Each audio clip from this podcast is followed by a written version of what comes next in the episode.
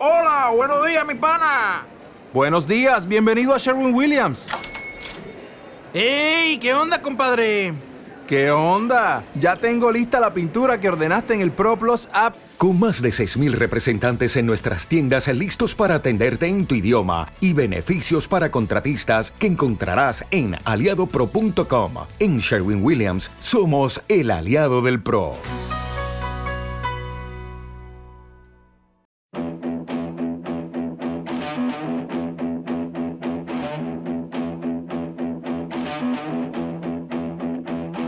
Nothing here to see, just a kid like me trying to cut some teeth, trying to figure it out. El Box Dander viaja a Rimini, al GP de Misano, el circuito de San Marino, feudo de la Armada Italiana.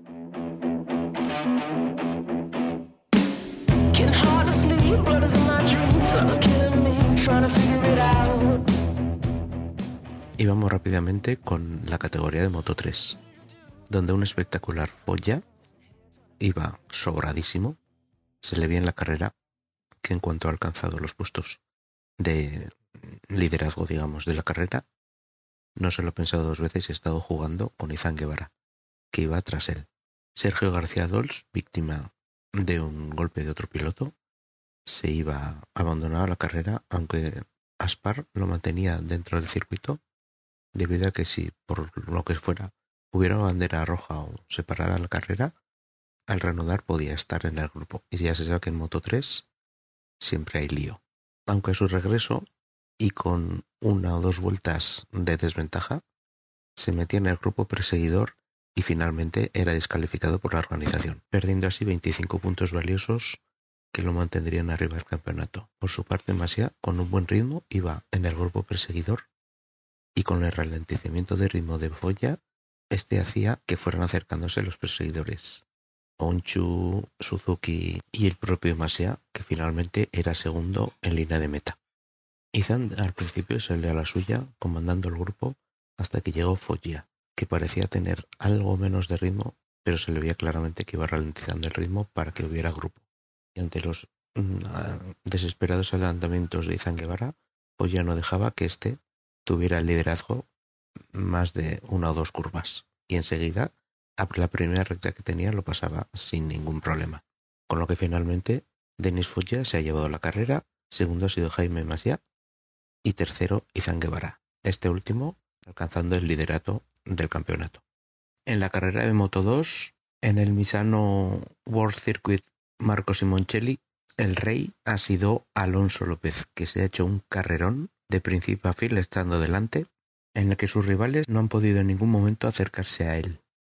Arenas en un principio y al final Aaron Canet, que pudo superar al catalán, no han podido ser rivales para el madrileño. Mientras que Celestino Vietti pinchaba y se iba al suelo, volvía a carrera pero finalmente abandonaba la misma, y Eyogura se quedaba en posiciones retrasadas, debido a una segura mala elección de rueda trasera, que había elegido la blanda siendo notorio ya que ha habido demasiadas caídas en esta categoría, aunque por parte de Augusto Fernández, que iba en el grupo trasero, iba alcanzando a los pilotos de adelante y en unas últimas vueltas apasionantes en una lucha con Arenas que no tenía ruedas más que para pilotar defendiendo, era mm, sobrepasado por Fernández, quedando de la siguiente manera la carrera.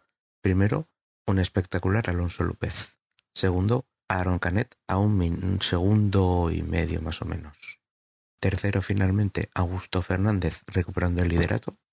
Y cuarto ha sido finalmente el señor Albert Arenas. Como decía comentando la carrera Jorge Lorenzo, nada más cruzar la línea de meta, una victoria que simboliza la tenacidad que hay que tener en la vida para alcanzar nuestros sueños. Y vamos finalmente con MotoGP, en donde un aluvión de Ducatis que copaban de las siete primeras eh, siete primeros puestos de parrilla de salida, seis eran Ducatis y luego se colaba ahí Maverick Viñales. Por su parte, Fabio Quartararo salía un pelín más retrasado y Alexis Pargaro igualmente no hacía una buena calificación. Salía pues la carrera y la armada Ducati enseguida ponía Miller primero, eh, Bagnaia segundo y toda la retahíla de Ducatis. Aunque a las pocas vueltas, a los primeros momentos, Miller decía adiós a la carrera y dejaba la puerta abierta a Bagnaya, que simplemente tenía que tirar para adelante, pilotar fino y haciendo buenos tiempos, llevándose por detrás a un espectacular Maverick Viñales. Recordemos que lleva eh, las últimas tres carreras estando en el grupo arriba, haciendo podiums y haciendo unos resultados espectaculares para las expectativas que generaban su marcha de Yamaha y la entrada en Aprilia, hasta que por fin se ha ido acomodando al motor en V. Así pues, Maverick intentaba adelantar a Pecco Bagnaia, pero no lo lograba, y por detrás venía Bastianini como una bestia, consiguiendo adelantar al piloto de Rosas y quedándose en segunda posición, dándonos un espectáculo a últimas vueltas intentando atacar a Peco, que éste no se dejaba. Durante todo el fin de semana oíamos en Ducati hablar, bueno, en Ducati eh, se hablaba al periodismo y tal y cual, sobre las órdenes de equipo. Peco por su parte decía que no quería ni oír de ellas, y en Ducati decían que bueno, lo que se sabe siempre, eh, cada uno que gane por sus méritos, pero que si alguien que no se molestaran, para entendernos si alguien está jugando ese el mundial, lo van a dejar. Mm, para mí es clarísimo que este se ve los puntos, porque le interesa a la marca y siempre ha jugado de la misma manera. Este discurso eh, seguramente le haya caído una reprimenda al futuro compañero de, de Bagnaya en el equipo Lenovo Ducati, en el equipo oficial. Como sabemos ya, confirmado este último, este pasado agosto. Así pues, en un par de intentos por parte de Enea Bestenini de adelantar a Peco Bagnaya, Peco lograba zafarse y consiguió una victoria llegando a 400 milésimas por delante de Enea Bestenini y tercero un Maverick Viñales que estaba casi viéndolo por detrás diciendo que bueno, a ver si estos dos entran en lío, se caen o lo que sea, alguno la lía y me regalan un puesto más alto en el cajón. Por su parte, Fabio Quartararo solo consiguió sumar un adelantamiento y llegó a fin de carrera siendo quinto. Y Alice eh, perdón, que salía noveno, llegó hasta la sexta posición, llegándose en el campeonato a que continúa Fabio Cortararo primero en el campeonato, segundo ahora es Peco Bagnaya a 30 puntos y es Alice Espargaró a 33 puntos. Quiero hacer un breve comentario debido a que este fin de semana Marc Márquez ha pasado por los servicios médicos y le han dado el apto para poder participar en los entrenamientos libres que se van a disputar el martes y el miércoles.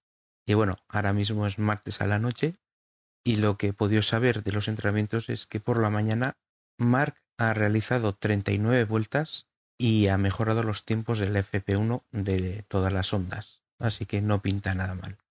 Aunque ya los periodistas parece que lo ponen en carrera el, siguiente Gran Premio que será en Motorland, en Aragón, en GP de Aragón. Pero bueno, veremos cómo va, él mismo lo decía, cómo se va encontrando, las agujetas del día siguiente. No está claro que mañana vaya a participar, pero bueno, esperemos y poquito a poco el piloto catalán vuelva a participar y a, bueno, ser piloto referente, aunque sea de onda, y hacer mejor la marca para el año que viene. Y me gustaría hacer otro comentario, ya que eh, quiero, aunque no se escuche seguramente, quiero agradecer a Jorge Lorenzo los comentarios de mucha calidad, eh, bajo mi punto de vista, que está ofreciéndonos en las transmisiones de Dazón, como colaborador y comentarista de ellos, junto con Checa y el Escribille. Este nuevo fichaje me parece que para la cadena es sumar muchos enteros y para todos los aficionados sumar información, información de primera mano, detalles técnicos y una visión de un piloto que este fin de semana, por ejemplo, mm, parecía que preveía lo que los pilotos iban a hacer o lo que les pasaba. La verdad, para mí un acierto. Y aunque nunca haya sido de Lorenzo, chapó por Jorge porque esta nueva etapa de su vida para mí está haciendo un trabajo espectacular y se lo agradezco de corazón. Sin más dilación, os emplazo para el GP de Aragón, que será el día 17, 18, 16, 17, 18 de septiembre. Hablamos entonces. Un fuerte abrazo, Vs ráfagas. Chao.